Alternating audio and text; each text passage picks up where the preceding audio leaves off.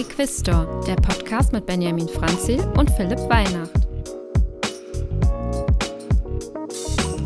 Benjamin, es ist etwas Unglaubliches passiert. Unsere Webseite equistor.de ist endlich live. Ja, Philipp, ich habe das auch gesehen. Vielleicht, weil ich daran mitgearbeitet habe. Ja, ich vielleicht, vielleicht das. Genau, und äh, wir sind live. Äh, lieber Zuhörer, liebe Zuhörerin, wir, wir haben es endlich geschafft, mit so ungefähr drei Monaten Verspätung zu dem, was wir eigentlich mal angepeilt haben. Und das Schöne ist natürlich, es war Timing, es war Coincidence. Wir sind jetzt in der Black Week. Genau. Wir haben ähm, dafür auch extra ein passendes Angebot. Ähm, und zwar kann man unseren Abo-Service, wo man Aktienanalysen lesen kann, die einmal pro Woche erscheinen, die mit, mit viel Liebe und viel Aufwand erstellen, für 27 Euro pro Woche, äh, pro Monat ähm, sich äh, durchlesen, anstatt zum regulären Preis von 32 Euro. Ähm, das Ganze gibt es auch im Jahresabo. Infos dazu gibt es in den Show Notes. Klickt auf jeden Fall auf den Link, den verlinken wir da ganz groß. Und ja, werdet einer der ersten Kunden bei uns, wenn es genau. losgeht. Wir freuen uns und sind hochmotiviert. Genau, du hast jetzt die Gelegenheit, unser Kunde Nummer eins zu werden oder unsere Kundin Nummer eins. Deswegen schnell sichern, dabei sein ist alles. Genau. Gilt nur eine Woche das Angebot, danach regulärer Preis, kein Vertun. An der Stelle möchten wir auch nochmal ein großes Dankeschön an den Christian aussprechen, nämlich unseren fleißigen Webentwickler, der uns jetzt geholfen hat, unsere Webseite an den Start zu bringen. Also herzlichen Dank, Christian, falls du zuhörst. Also ich würde sagen, Webentwickler ist eigentlich so ein bisschen schon ein bisschen beschämt. Er ist eher schon fast ein Zauberer, weil, weil er hat äh, das Chaos, das wir hatten, nämlich deshalb hat es sich auch alles so verzögert. Wir hatten eigentlich eine Agentur und für die haben wir sehr viel Geld bezahlt und die Agentur hat dann einfach den INSI-Modus aktiviert und dann ähm, ja, die haben einfach gesagt, hey, äh, wir haben gerade ein paar Probleme mit Geld und so und ähm, wir können euch das jetzt nicht mehr ganz so fertig machen, wie ihr euch das vorstellt. Das war dann ein ziemliches Hickhack und das hat sich alles sehr gezogen. Wir mussten den Vertrag da komplett durchgehen, ähm, damit wir dann entsprechend da rauskamen. Und dann hat der Christian glücklicherweise eingesprungen und jetzt, jetzt hat er uns gerettet. Genau. Also, ähm, ihr findet seine Webseite auch bei uns in den Shownotes. Die verlinken wir natürlich auch. Schaut vorbei. Wenn ihr Website-Projekte habt, ähm, ist er der richtige Mann. Er hat wirklich in kürzester Zeit alles auf die Beine gestellt. Ähm, wir können ihn nur wärmstens weiterempfehlen. Gut, also genug ähm, der Selbstwerbung und der Beweihräucherung von Christian, dem Magier. Äh, kommen wir weiter jetzt zu den Themen für heute. Und zwar ähm, haben wir heute eine vollgepackte Folge mit ähm, ein paar News. Wir sprechen über die USA und die Präsidentschaftswahl, über Nike, über Amazon, ähm, da wo wir letzte Woche auch schon was zu gesagt haben, zu den Layoffs. Wir sprechen über Berkshire und Infineon. ST Lauda hat ein anderes Unternehmen gekauft, eine Marke. Und dann kommen wir zu Quartalszahlen. Zähle ich jetzt nicht alle auf. Ähm, sind diese Woche ein paar gewesen.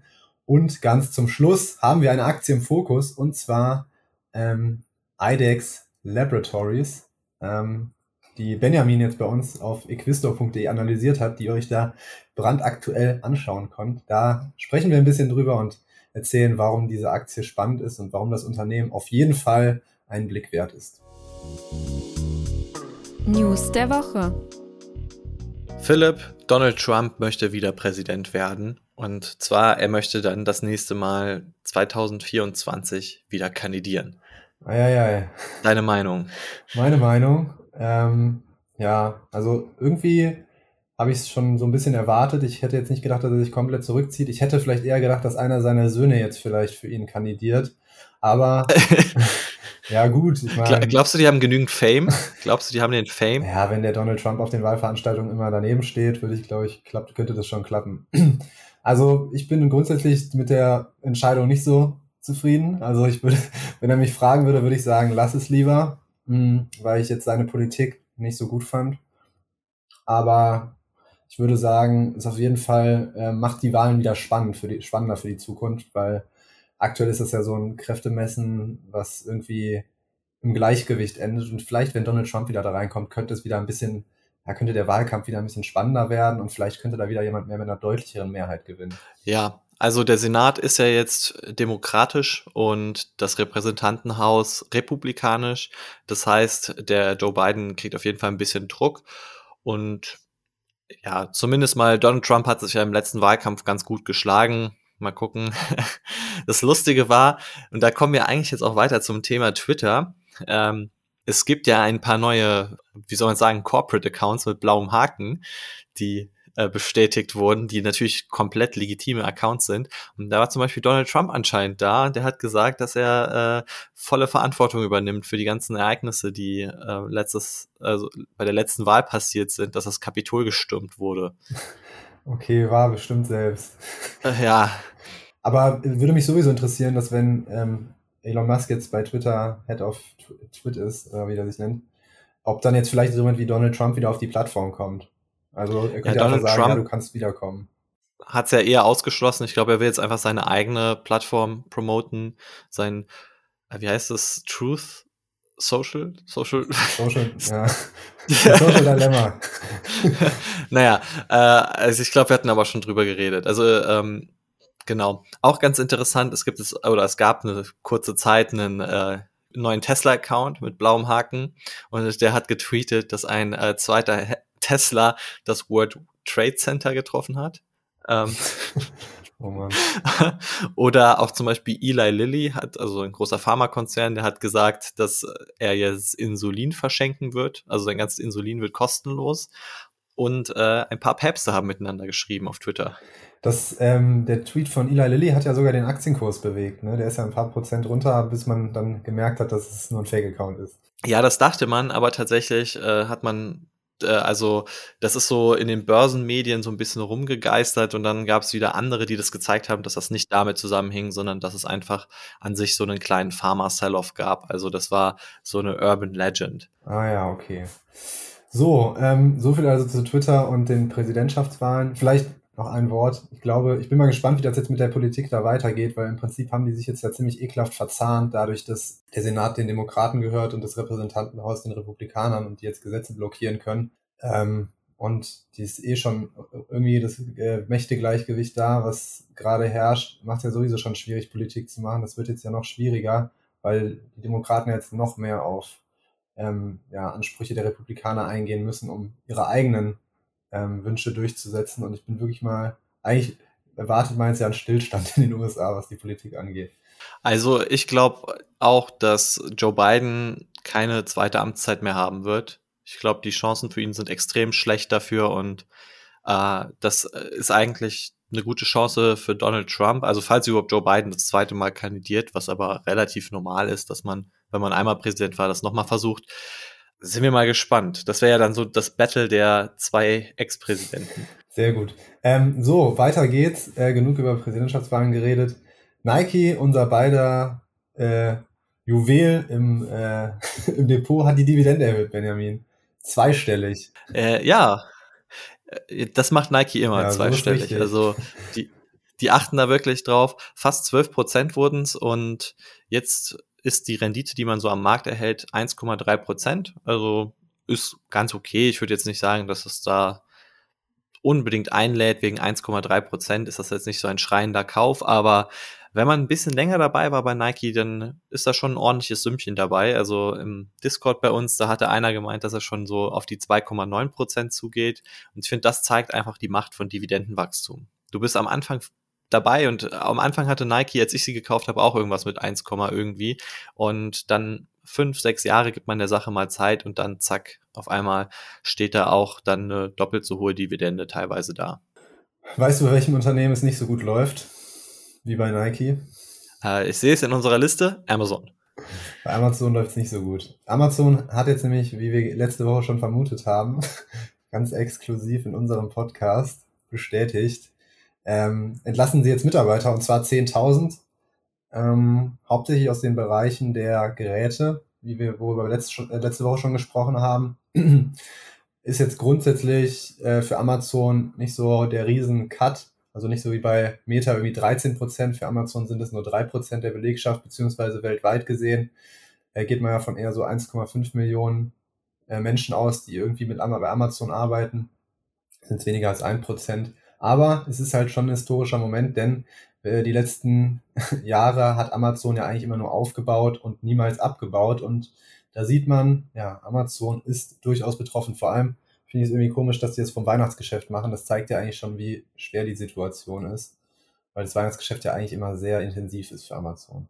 Das, das stimmt, dass sie das jetzt so bekannt geben, aber ich denke mal, das wird ja jetzt nicht auf einen Schlag passieren, sondern es wird so ein bisschen über die, übers Quartal abgebaut. Das Interessante ist aber, du hast ja gesagt, 10.000 ist ja eigentlich nicht sehr viel und ich vermute einfach mal, dass, äh, also es wird wahrscheinlich keiner irgendwie im Lager betroffen sein. Ähm, also beziehungsweise Amazon hat es ja konkret gesagt, dass sie eher so in Unternehmenspositionen oder auch bei Alexa in dem Team und auch in Human Resource Team ein paar Leute oder ein paar Stellen streichen. Und was ich ganz interessant fand, war, tatsächlich entlässt Amazon jeden Tag eigentlich 10.000 Leute im Prinzip oder beziehungsweise 10.000 Mitarbeiter verlassen Amazon, weil dieser ganze E-Commerce-Bereich hat so eine hohe Personalfluktuation, dass eigentlich durchschnittlich wirklich 10.000 Leute am Tag gehen. Also eigentlich Business as usual, kann man sagen. Ja, nur dass es diesmal eben andere Positionen sind, die jetzt nicht so stark fluktuieren. Kommen wir wieder zu einem Unternehmen, bei dem es besser läuft. Und zwar kommt das aus Deutschland und Benjamin war dort angestellt. Deswegen, Benjamin, erzähl doch mal, was bei Infineon so abgeht. Oh, Philipp, Philipp ist kurz, ich schwöre, ist kurz vorm Explodieren so äh, sehr am Lachen. Ja, so lustig, dass ich mal bei Infineon war. Ähm, also Infineon hat bekannt gegeben, dass sie 5 Milliarden Euro in Dresden investieren wollen, in ein neues Werk. Infineon ist schon in Dresden vertreten und das ist ziemlich krass. Also ähm, das ist dann ein Werk für Leistungshalbleiter. Die haben auch schon so ein bisschen um öffentliche Förderung dafür gebettelt. Also äh, das ist aber normal, dass so Chipwerke öffentlich gefördert werden, dass der Staat irgendwie da eigentlich einen sehr großen Teil subventioniert. Und Infineon rechnet auch damit, wenn das Werk komplett am Anlaufen ist, dass es so fünf Milliarden an Umsatz auch mit reinbringt. Also wirklich eine sehr große Summe. Was ich eigentlich am interessantesten fand, ist ganz interessant für Dresden. Also Dresden wird echt so ein Chip-Cluster in Europa. TSMC investiert jetzt dort, Global Wafers investiert jetzt dort, Infineon ist schon dort, Siemens ist schon dort, ähm, also Infineon investiert sogar noch weiter. Äh, es wird dort mehrere 10.000 Angestellte in der Halbleiterindustrie geben, bei einer Stadt, die so ungefähr 500.000 mit äh, Einwohner hat, also schon ganz gut. Das wird viele Talente anziehen. Äh, ist auch ganz interessant für Sachsen. Und äh, was ich fand, so in der letzten Zeit hat man eigentlich vor allem gehört, dass vor allem in Sachsen, also vor allem in Dresden eigentlich, in Berlin und in München investiert wird. Also vielleicht sind das in Zukunft die neuen Standorte. Also ich meine, München ist jetzt nichts Besonderes, so das war schon immer so der Standort, aber Berlin und Dresden. Das wird, ähm, das wird das neue Ruhrgebiet, Benjamin. dann so in 50 Jahren, dann, dann jammern die Leute so und dann müssen die Leute irgendwie umgeschult werden und dann werden die Chips, die, die Jobs in der Chip-Industrie erhalten, weil wir dann alles wieder analog machen oder so. So wird es laufen. Finde ich aber auch gut. Stärkt ja, stärkt ja den östlichen Teil von Deutschland und ist ja wahrscheinlich auch für die Unternehmen, die jetzt da investieren, ähm, einfach attraktiv, weil die Löhne da ein bisschen geringer sind. Also eigentlich eine Win-Win-Situation aktuell noch. Und ähm, der Fokus geht mal äh, ein bisschen, bisschen weg aus dem, aus dem Ruhrgebiet, dass da immer hier, also, dass da so der Gürtel ist, wo die ganze Industrie sitzt.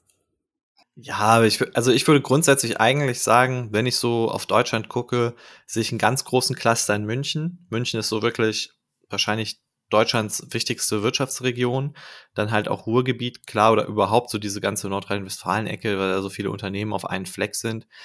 Aber wenn man, was man jetzt immer so hört, wo das Geld eigentlich hinfließt, würde ich sagen, gefühlt eigentlich München, Berlin und anscheinend jetzt Dresden. Und damit kommen wir zu Berkshire Hathaway. Berkshire Hathaway hat auch Quartalszahlen bekannt gegeben und das ist ja immer Anlass zu gucken, was eigentlich sich im Portfolio bei Berkshire getan hat. Ähm, Sie haben TSMC, mit TSMC was gemacht? Haben Sie TSMC gekauft? Ich bin mir jetzt gerade unsicher.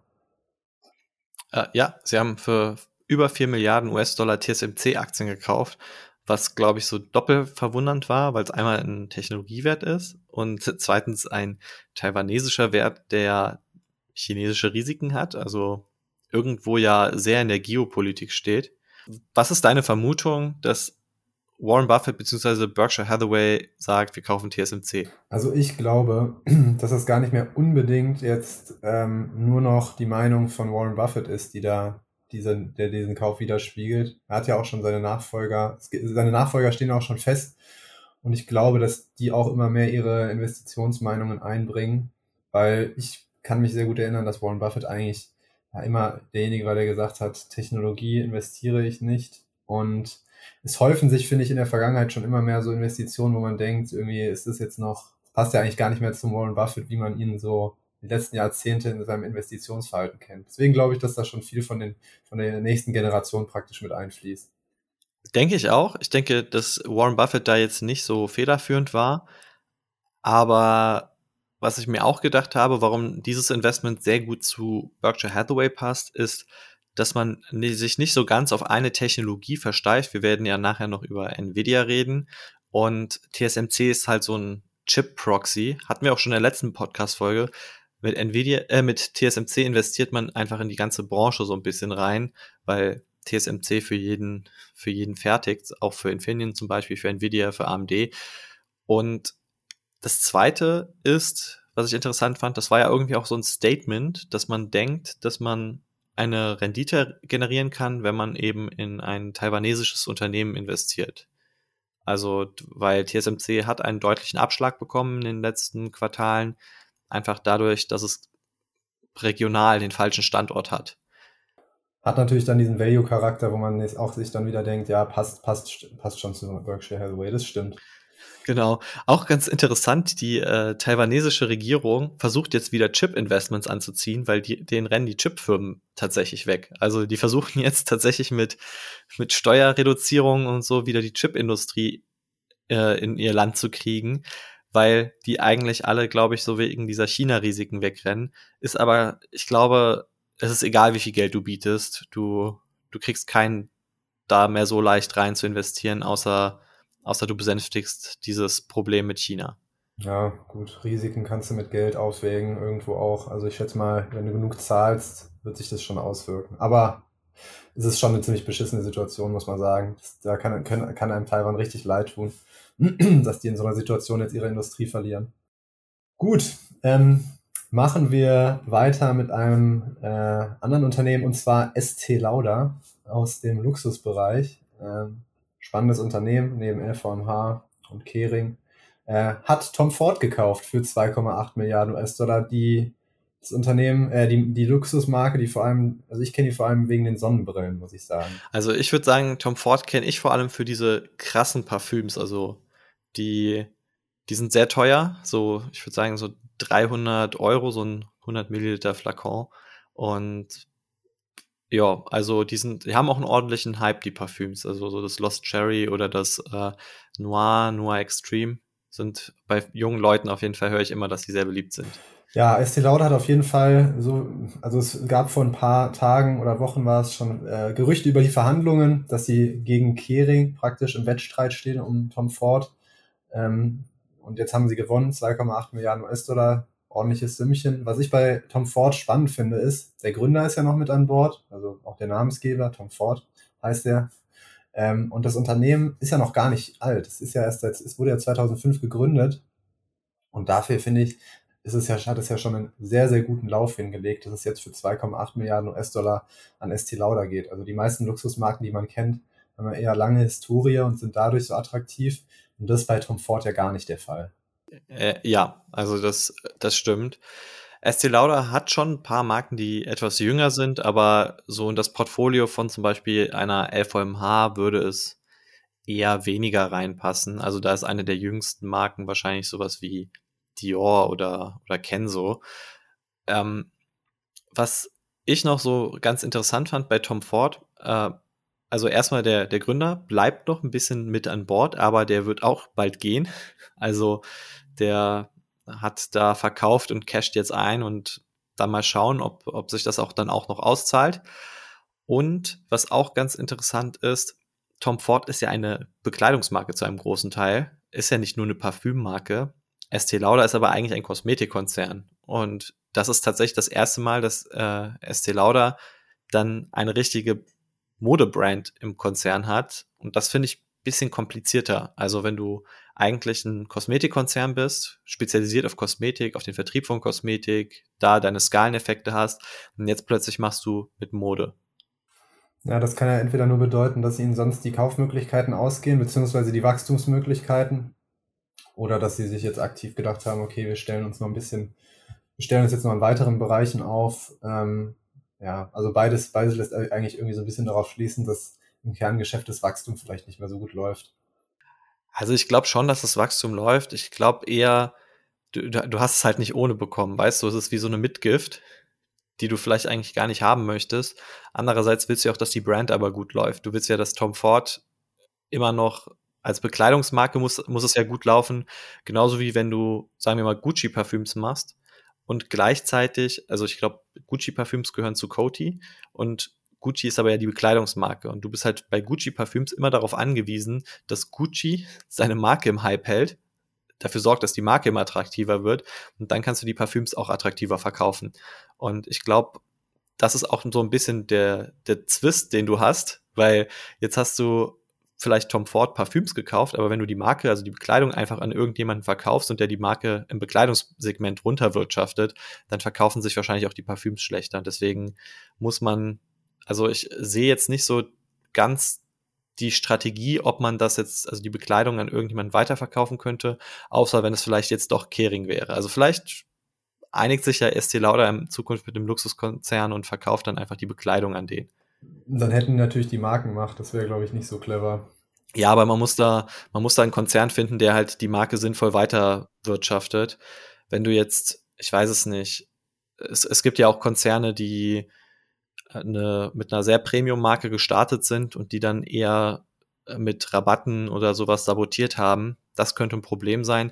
Also es bleibt spannend, aber zumindest aktuell, Estee Lauder ist jetzt auch im Modegeschäft. So, ähm, dann kommen wir zu den Quartalszahlen. Ähm, wir beginnen die Quartalszahlen, wir gehen da, ähm, ich glaube, wir haben sechs oder sieben Unternehmen. Wir beginnen mit Nvidia. Ähm, ja, Nvidia hat auf die Quartalszahlen nicht besonders reagiert. Die Aktie hat sich kaum bewegt, als letzte Woche Zahlen bekannt gegeben wurden. Sie waren auch gemischt. Äh, der Umsatz ähm, ist im Vergleich zum Vorjahr gefallen, hat aber die Erwartungen trotzdem übertroffen. Ähm, und auch der Gewinn ist stark gefallen. Liegt bei Nvidia äh, einfach daran, dass die Gaming-Sparte, die zwar ähm, während der Pandemie einen ziemlichen Aufwind erfahren hat, jetzt wieder zurückkommt. Ähm, da ist nämlich der Umsatz um 50 Prozent gefallen. Und bei Nvidia machen außerdem China-Restriktionen auch noch Probleme. Und dieser ganze Post-Covid-Headwind, der sorgt dafür, dass ja gerade einfach der Umsatz ähm, rückläufig ist. Ist nicht ganz gut, äh, ist, ist nicht ganz so schön, ähm, aber ja, ist eben auch ein zyklischer Markt und deswegen gerade bei Nvidia fallende Umsätze und fallende Gewinne. Dann weiter machen wir mal mit Walmart und Target. Walmart hat Quartalszahlen bekannt gegeben, die kamen sehr gut an. Die Aktie war danach 8% im Plus. Target war dagegen genau das Gegenteil, Quartalszahlen und minus 13%. Und der Unterschied zwischen den beiden Unternehmen ist, dass Walmart eher so in diesem Supermarktbereich drin ist und Target eher so im zyklischen Konsum. Deswegen konnte Walmart auch die Umsätze sehr gut steigern, 9%. Also die Inflation ist hier so ein Wachstumstreiber. Deswegen sind die Gewinne auch stärker gewachsen als gedacht. Und auch das E-Commerce-Geschäft mit 16% eigentlich ganz gut gewachsen. Ähm, plus es gab bei Walmart dann noch die Ankündigung für ein 20 Milliarden US-Dollar Aktienrückkaufprogramm. Und andererseits bei Target Umsätze nur 3% gewachsen. Also Walmart 9, Target 3. Der Gewinn war auch unter den Erwartungen. Target hat so ein paar Ausreden davon, sprechen von Diebstählen und so. Aber ein großes Problem ist wahrscheinlich, dass sich das Lager bei Target einfach nicht leert. Also Target hat sehr viel auf Lager genommen in den Quartalen davor. Sie wollten ja ein bisschen gegen die Lieferkettenprobleme kämpfen und das kriegen sie anscheinend nicht so gut abverkauft wie, wie gedacht und das belastet jetzt das Unternehmen. Finde ich spannend, weil Walmart ja auch in der Regel dann, ähm, weil man dann ja sehen kann, dass Walmart auch deutlich besser in der Lage ist, Preise weiterzugeben. Ähm, und eigentlich hätte ich nämlich erwartet, dass Walmart und Target vielleicht ähnliche Ergebnisse liefern, aber dem war ja nicht so. Ja, also ich denke, das hängt auch ein bisschen damit zusammen, dass Target nicht dasselbe Profil hat wie Walmart. Walmart ist einfach dein, dein Daily Konsumgüterhandel. Also du, du gehst da einkaufen, du kaufst deine Lebensmittel, du kaufst da und wenn, wenn jetzt der Salat 10% mehr kostet oder 20%, dann, dann nimmst du das einfach hin. Also du kannst natürlich persönlich ein bisschen sparen, aber an sich wirst du das irgendwo hinnehmen, dass die Produkte einfach alle teurer geworden sind, weil, weil es ja durch die Bank weg ist. Kommen wir jetzt äh, zur nächsten Aktie und zwar ähm, könnt ihr die schon an der Performance in eurem Depot erkennen, wenn ihr sie habt. Und das ist zwar die, die im letzten Jahr minus 80 Prozent gefallen ist. Und zwar geht es um C Limited. Die haben nämlich auch Quartalszahlen berichtet. Und Benjamin, ich kann dir sagen, die Aktie hat eine richtige Rallye hingelegt. Die ist nicht um 40 Prozent gestiegen.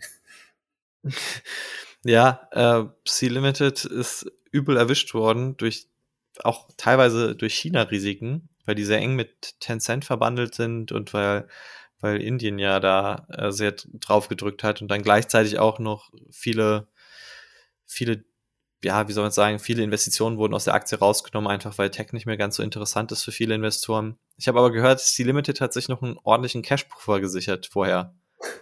Ja, genau. Also ähm, vielleicht einmal kurz dann über die Quartalszahlen zum Cash-Puffer. Ähm, das Wachstum lag im Vergleich zum Vorjahr bei 15 Prozent und da meint man jetzt ja immer ein Wachstum, ja. Aber ich meine, die Jahre davor hatten sie teilweise über 100 Prozent Wachstum pro Jahr. Ist also deutlich zurückgegangen und man muss auch wissen, C Limited ist immer noch ähm, nicht profitabel.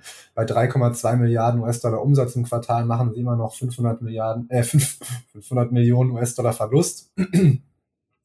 Brauchen also ein bisschen Geld in der Hinterhand. Ähm, das haben sie auch. Sie haben noch 6 Milliarden auf dem Konto und sie haben, äh, wie Benjamin schon richtig gesagt hat, im Prinzip genau zum richtigen Zeitpunkt ja noch sich eine Kap Kapitalerhöhung geholt, nämlich genau vor einem Jahr ähm, im dritten Quartal, damals als die Aktie noch äh, bei ja, fast 200, 300 US-Dollar stand. Ähm, davon ist jetzt aber auch nur noch die Hälfte übrig und deswegen hat C Limited auch jetzt damit begonnen, das haben wir schon vor ein paar Quartalen damit, ähm, ganz, ganz krass auf Profitabilität zu gehen. Also sie versuchen gerade mit, ähm, ja, mit sehr viel Arbeit das Unternehmen profitabel zu machen, überleben zu können, denn sie gehen nicht davon aus, dass diese Wachstumsprobleme, die sie jetzt haben, so schnell wieder verschwinden. Das kann man sehr gut zum Beispiel daran sehen, dass, dass die Marketingkosten im Vergleich zum Vorjahr um 20 Prozent zurückgeschraubt wurden. Ähm, aber das Problem ist bei Sie immer noch, je mehr Umsatz sie machen, desto mehr Kosten haben sie auch. Und wenn die Aktie halt so tief fällt, sind Kapitalerhöhungen halt auch keine wirkliche Option mehr. Deswegen ist es ganz verständlich, dass die Aktie immer noch ja, bei minus 80 Prozent im Vergleich zum Allzeithoch ähm, rum, rumkrebst und dass diese 40 Prozent, dieser 40 Prozent Sprung da jetzt auch nicht viel dran ändern. Philipp, was würdest du machen, wenn du merkst, dass das Geld auf dem Konto immer enger wird? Als Konsument so. als Konsument. Ähm, tja, da gibt es mehrere Möglichkeiten. Ich persönlich würde, glaube ich, weniger ausgeben. Genau, und das Interessante ist, es gibt hier ein Unternehmen, Home Depot, die im zyklischen Konsum sind, also die machen Baumärkte, haben, betreiben die und die konnten aber tatsächlich ganz gut wachsen, nämlich 5,6 Prozent im letzten, also im Q3 jetzt und haben auch so pro Filiale ihren Umsatz schön steigern können, auch nochmal profitabler als sonst davor, also Gewinn war über den Erwartungen. Und die haben auch nochmal ihre Prognosen bestätigt. Und da fand ich ganz interessant, wir haben zwar Inflation, die Leute, also ein paar Leute verlieren jetzt ihre Jobs, wahrscheinlich eher so hauptsächlich die Leute, die irgendwie Technologiejobs haben. Und die Privatnutzer weichen aber einfach aus und sagen, hey, okay, dann vielleicht, wenn der Handwerker es nicht mehr macht, dann mache ich das einfach selbst und gehe zu Home Depot und kaufe mir meine Sachen ein und löse meine Probleme im Haushalt selbst. Würdest du sagen, das ist ein Trend? Also ich finde, dieses Do-it-yourself ist schon, schon ein wichtiges Ding. Also ich glaube, ich würde einfach es gar nicht reparieren. das Fenster einfach offen stehen lassen, so im Winter. Die Tür eingeschlagen lassen. Ja, also ähm, ich habe gerade schon mich gefragt, warum du mich eigentlich am Anfang gefragt hast, was ich machen würde, wenn ich weniger Geld zur Verfügung hätte. Nee, ähm, ich glaube schon, dass das irgendwo ein Trend ist, dass du die Sachen selber machst, aber ich glaube tatsächlich, dass die meisten Leute eher Schäden, wenn es jetzt nicht unbedingt ein Fenster oder eine Tür sind, ist, ähm, einfach äh, lassen und dann nichts machen, wenn das Geld knapp ist. Ja, ich glaube, also ich glaube, es kommt drauf an, auf wie, wie groß das Level der Verzweiflung ist. Aber wir sind ja so in in so einem milden Fahrwasser noch, würde ich sagen. Also wir haben steigende Kosten, wir haben Vollbeschäftigung in vielen Ländern und den Leuten geht es grundsätzlich noch gut. Das Problem ist halt einfach, die Ausgaben werden ein bisschen höher und dein Gehalt steigt nicht im selben Maß erstmal. Ich glaube einfach, dass viele Leute jetzt erstmal versuchen, ein bisschen Kosten zu sparen, aber wenn sie etwas reparieren müssen oder so, dann ist Home Depot anscheinend eine erste Wahl. Ja, das freut mich. Du hast die Aktie aber nicht im Depot, ne? Fragt es bei so vielen Aktien. Nee, leider nicht. nee, nee, nee, leider nicht. Aber Home Depot ist ein gutes Unternehmen. Also äh, auch sehr schön aus Dividendensicht gelaufen. Äh, wenn man da früh eingestiegen ist, dann hat man aktuell eine sehr tolle Dividendenrendite. Bei welchem Unternehmen es ja noch ganz gut gelaufen ist, ist die gute Siemens aus Deutschland, zumindest wenn man sich den Aktienkurs anschaut. Der ist ja um 6% gestiegen. Hat mich so ein bisschen gewundert, weil ich mir gedacht habe, Mensch, Siemens Industrie Deutschland, da kommen eigentlich viele Faktoren zusammen, wo ich aktuell sagen würde, läuft nicht so gut. Ja, aber Siemens kann tatsächlich sehr gut überzeugen. Vielleicht auch, weil sie sich zum Beispiel von gerade der Energiesparte getrennt haben, die ja mit einigen Problemen jetzt zu kämpfen hat. Also zum Beispiel so im Windkraftbereich. Da haben wir auch eine äh, gemeinsame Bekannte, die habe ich dann vor kurzem auch mal gefragt, weil die äh, arbeitet da in der Branche und die hat auch gemeint, dass es bei den Windkraftwerken nicht ganz so toll läuft, aber davon hat sich Siemens nun mal getrennt oder zum Großteil getrennt. Der Umsatz ist um 8% gestiegen, jetzt auf Jahressicht. Also es sind jetzt schon, das Geschäftsjahr ist jetzt bei Siemens schon vorbei. Ein EBIT-Rekord, 10,3 Milliarden Euro Gewinn operativ und das ist ziemlich gut, also eigentlich sogar Rekord. Und dann die Dividende um 6% gesteigert. Also ich finde, bei Siemens läuft. Haben die eine Guidance rausgegeben fürs, ähm, für, fürs nächste Quartal? Also kann man da schon so ein bisschen sehen, dass die mit ähm, ja, einem verlangsamten Wachstum rechnen? Also die haben gesagt, die haben jetzt auch einen gewaltigen Auftragsbestand. Also eigentlich sieht es aktuell sehr gut aus. Gut, dann waren meine Bedenken ja umsonst. Machen wir weiter mit zwei anderen Unternehmen und zwar aus China und zwar mit Tencent und Alibaba. Die haben auch ähm, Zahlen präsentiert. Auch zwei Unternehmen, die stark gelitten haben in den letzten ein bis zwei Jahren oder anderthalb Jahren. Ähm, dementsprechend wurden die schwachen Ergebnisse trotzdem sehr gut aufgefasst. Beide Aktien sind gestiegen, Tencent um 5%, Alibaba um 10%, obwohl bei beiden Unternehmen der Umsatz sich auf Jahressicht kaum bewegt hat. Grund dafür ist, dass die chinesische Wirtschaft aktuell Probleme hat wegen den ganzen Lockdowns. Ähm, und an sich hat, hat ja Tencent sowieso auch Probleme mit den Regulatoren.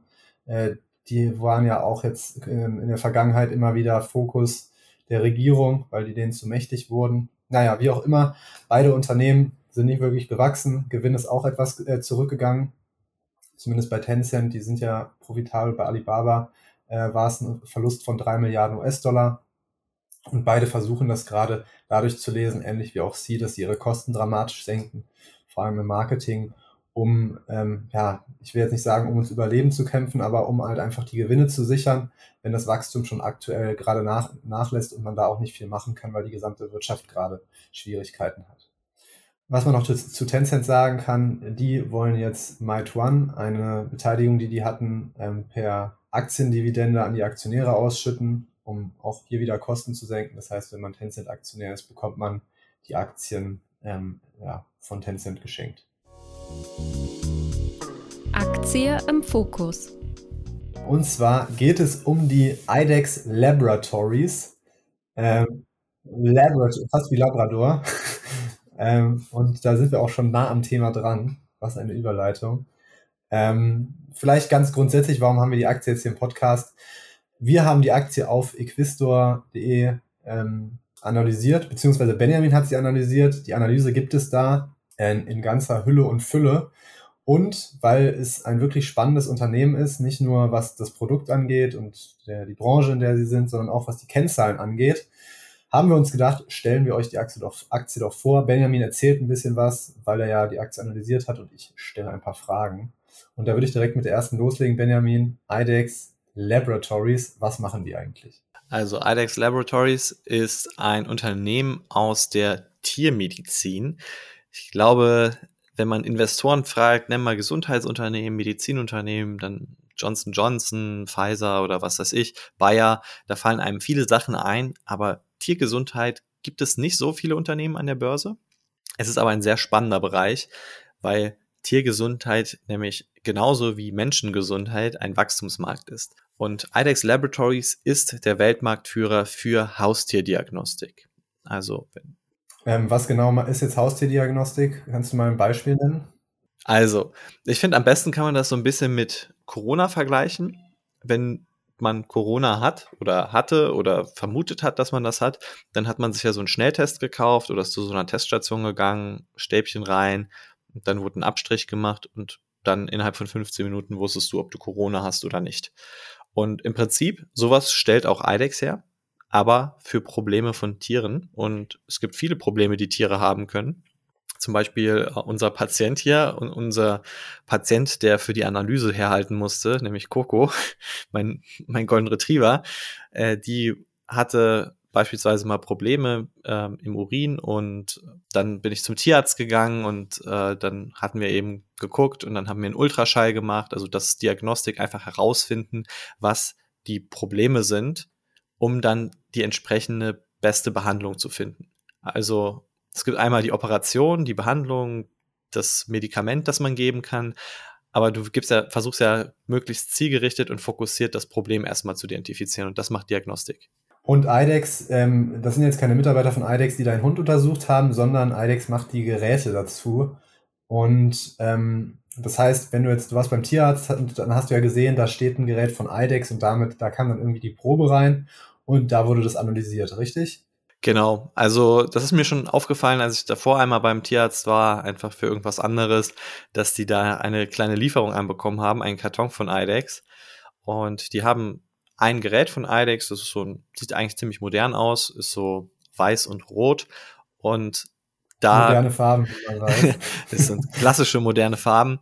Äh, und genau, das äh, Gerät, das kann verschiedene Tests durchführen. Also in dem Fall war das ein Urintestgerät und dann konnte man eben äh, den Urin zum Beispiel mikroskopisch analysieren, konnte dort auch verschiedene Kristalle im Urin untersuchen, ob zum Beispiel sich Nierensteine bilden, aber auch irgendwie auf Mikroorganismen. Und äh, ja, das, was dann immer von IDEX als Paketlieferung ankommt, weil man muss regelmäßig bei IDEX seine Pakete bestellen.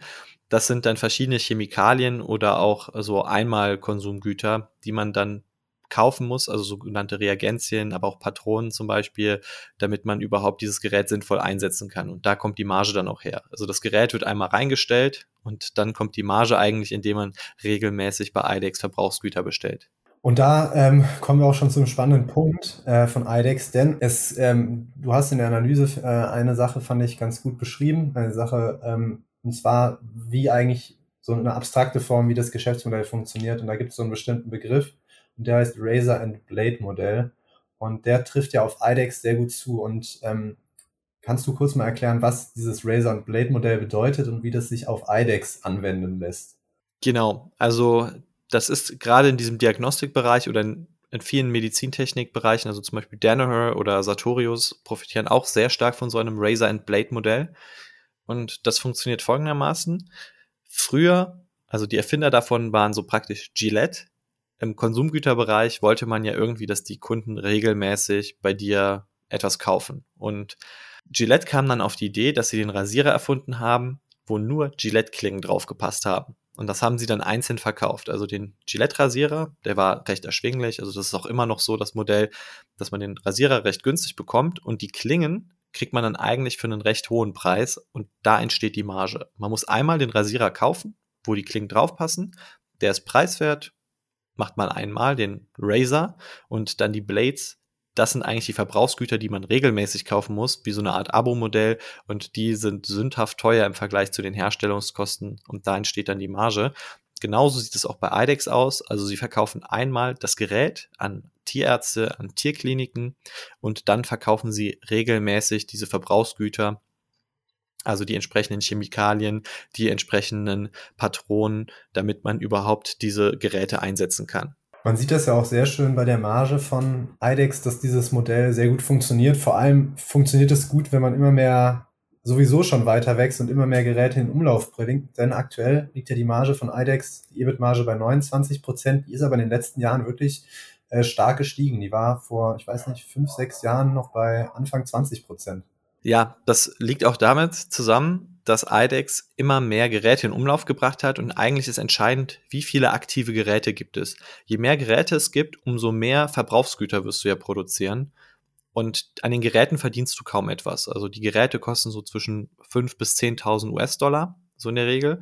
Und das ist eigentlich so gesehen eigentlich ein, ein Witz. Also es ist wahrscheinlich so nah an den Herstellungskosten. Und das machst du eigentlich nur, um bei dem Tierarzt reinzukommen. Und wie du eben, ja, ich weiß nicht, wenn du halt irgendwie etwas Teures kaufst oder so, ist in der Regel dann auch häufiger benutzt. Ist das bei Tierärzten so, wenn du so ein IDEX-Gerät hast, dann wirst du es wahrscheinlich benutzen. Du siehst es als ein Investment. Du möchtest ja deinen Patienten ein gutes Erlebnis bieten. Deswegen kaufst du dir so ein Diagnostikgerät die Alternative wäre, dass du deine ganzen Befunde, deine Urinproben, Blutproben und sowas alles an Labore schickst. Aber du möchtest das ja in deiner Praxis haben und dann musst du aber auch diese Verbrauchsgüter regelmäßig bestellen und die haben die hohe Marge und dadurch machst du dann eben als aus Sicht von IDEX immer mehr Marge und mehr Gewinn. Das heißt, für einen Tierarzt ist es eigentlich sinnvoll, wenn er sich so ein Gerät holt und dann bei IDEX bleibt. Ähm, beziehungsweise gibt es da nicht eigentlich auch Wettbewerber, die da eventuell ja, ich weiß nicht, ein besseres Angebot haben könnten? Also es gibt ein paar Wettbewerber. IDEX hat tatsächlich eine sehr komfortable Situation. Sie haben nämlich so 63 Prozent Marktanteil, weil, weil sie eines der ersten Unternehmen waren, die überhaupt in den Markt investiert haben. Sie haben auch größtenteils ihre Lösung selbst aufgebaut. Also da ist nicht viel mit Übernahmen gelaufen. Und die kleineren Wettbewerber, das sind vor allem Unternehmen, ähm, die aufgekauft wurden von größeren Unternehmen. Also zum Beispiel Mars, einer der größten Nahrung, äh, Tiernahrungsmittelhersteller der Welt und auch einer ähm, der größten Tierklinikbetreiber der Welt, hat sich vor einigen Jahren Haustierdiagnostik und Tierdiagnostik eingekauft und Zötis, das größte Unternehmen für Tierpharmazeutika, hat sich auch ein Haustierdiagnostikunternehmen gekauft und jetzt hat IDEX zwei große Wettbewerber, die viel Geld haben und jetzt auch in dem Markt drin sind, aber mit kleinen Marktanteilen. Okay, das ist natürlich für IDEX jetzt auch irgendwo ein Risiko, weil ähm, sie sind ja schon ziemlich abhängig von diesem Diagnostikbereich. Sie machen ja einen Großteil ihrer Umsätze damit. Das heißt, wenn jetzt irgendwie Mars mit viel Kapital da reingeht, könnte das für sie ja auch schon deutlich geschäftsschädigend werden. Also ja, das stimmt auf jeden Fall. Deswegen habe ich mir das auch in der Analyse mal ein bisschen angesehen, ähm, wie gut da die Bindung von IDEX ist.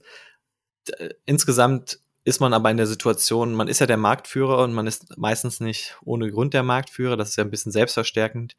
Man ist es ja meistens, wenn man das beste Produkt hat. Und da hat IDEX sich sehr gut festgesetzt. Mars hat auch seine Produkte erst vor wenigen Jahren eingekauft und dementsprechend haben sie gar nicht dieselbe Suite wie IDEX sie hat. Also da gibt es noch deutliche Vorsprünge von IDEX. Trotzdem sehe ich das als großes Risiko und ich denke auch, dass Mars und Zötis in Zukunft ein bisschen mehr investieren werden.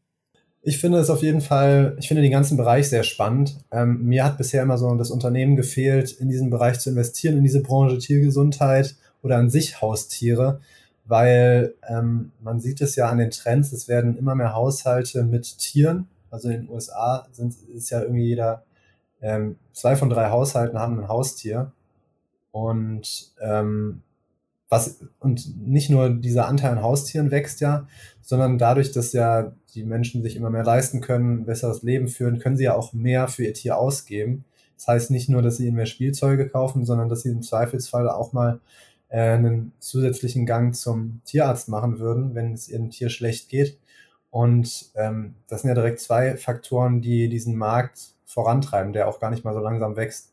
Genau, also der Markt hat ein ziemlich gutes Wachstum, weil Tierdiagnostik noch gar nicht so weit verbreitet ist und auch noch viel Wachstumspotenzial hat. Und das Interessante ist, IDEX ist ein Corona-Profiteur, aber mit so einer Spätzündung. Also in den letzten zwei Jahren ist die Haustieranzahl in den USA um jeweils fünf Prozent gewachsen. Und das ist deutlich über dem 1% Wachstum, was normalerweise so ist. Aber das sind ja alles Jungtiere. Also in der Regel sind das ja Welpen und ein Hund hat so eine Lebenserwartung, würde ich sagen, der Regel von zwischen so 12 bis 15 Jahren. Und wenn ein Hund einmal 10 Jahre alt ist, dann ist der wie ein, ein sehr alter Rentner, also schon so wie so ein 70 Jahre alter Mensch im Vergleich. Und dann häufen sich einfach die Gesundheitsprobleme und auch man sollte auch einfach so, um diesen Hund besser zu schützen, um ihn gesundheitlich zu unterstützen, öfter zur Vorsorge gehen. Und dementsprechend sind die durchschnittlichen Vorsorgeausgaben bei so einem Hund doppelt bis dreimal so hoch im Vergleich zu einem jungen Hund, der so ein, zwei Jahre alt ist. Ich muss aber auch sagen, IDEX ist jetzt nicht unbedingt ein Unternehmen, wo ich sagen würde, das ist jetzt günstig bewertet. Ähm, das KGV für das aktuelle Geschäftsjahr liegt ja bei über 40, bei einem äh, Umsatzwachstum von über 10 Prozent auf die letzten zehn Jahre pro Jahr und steigender Marge, also auf jeden Fall mehr Gewinnwachstum. Aber man zahlt hier ja schon auf jeden Fall ein ordentliches Premium für den Marktführer. Ja, IDEX ist nicht unbedingt günstig, also so nach klassischen Metriken aber die IDEX-Aktie ist ziemlich gut zurückgekommen. In der Vergangenheit hattest du auch mal KGVs von über 60, so teilweise in der Spitze 70. Und dementsprechend lohnt sich schon ein Blick auf die IDEX-Aktie, weil dieses Unternehmen bekommst du selten irgendwie mit einem Abschlag. Und ich würde sagen, da mal einen Rabatt zu suchen, da wirst du lange warten. Deswegen war jetzt die beste Zeit, einfach mal zu gucken, ob die IDEX-Aktie nach den Kursverlusten attraktiv bewertet ist. Und in der Analyse haben wir dann die ganze Bewertung gemacht. Genau, denn ähm, ja, ist auf jeden Fall erstmal erstmal teuer, würde ich sagen. Ja, die Bewertung, noch mehr Kennzahlen und Benjamins oder beziehungsweise unsere Einschätzung zu IDEX gibt es dann in der ganzen Analyse. Und ähm, ich habe ja eben durchgeschaut, es gibt auch den äh, medizinischen Befund von Kokos äh, Untersuchung. Also wer sich mal angucken will, wie so ein Befund aussieht, allein dafür wird es sich lohnen, ähm, mal die Analyse durchzuschauen. Ja, genau. Du kannst dir meine Analyse jetzt auf der Webseite auf www.equisto.de angucken und ich erinnere hier nochmal an unser Startangebot, an unser Black Week Angebot. Das ist bald schon wieder vorbei, nämlich am, am schwarzen Freitag, am Freitag, dem 25. November. Deswegen sei auf jeden Fall schnell, schieb's nicht auf und guck's dir mal an. Wir haben auch einen Link dafür www.equisto.de-angebot und ich habe dir den Link aber auch nochmal in die Show Notes reingepackt, damit du ihn leichter findest. Genau, damit sind wir dann auch schon fast durch. Den Disclaimer zur Folge findest du in den Show Notes. Ähm, und wir, welche Aktien haben wir, Benjamin? Hast du IDEX-Aktien? Äh, nein, ich habe keine IDEX-Aktien, aber ich habe Nike-Aktien, ich habe Amazon-Aktien, ich habe Berkshire-Aktien, ich habe SC Lauder-Aktien und was habe ich noch? Ähm, wenn ich das so überblicke, war es das. Ich habe Nike-Aktien, ich habe auch Berkshire-Aktien und ansonsten habe ich davon nichts. Und damit sind wir am Ende für diese Woche. Ich wünsche dir oder wir wünschen dir noch eine super Woche. Bis dann. Ciao. Ciao.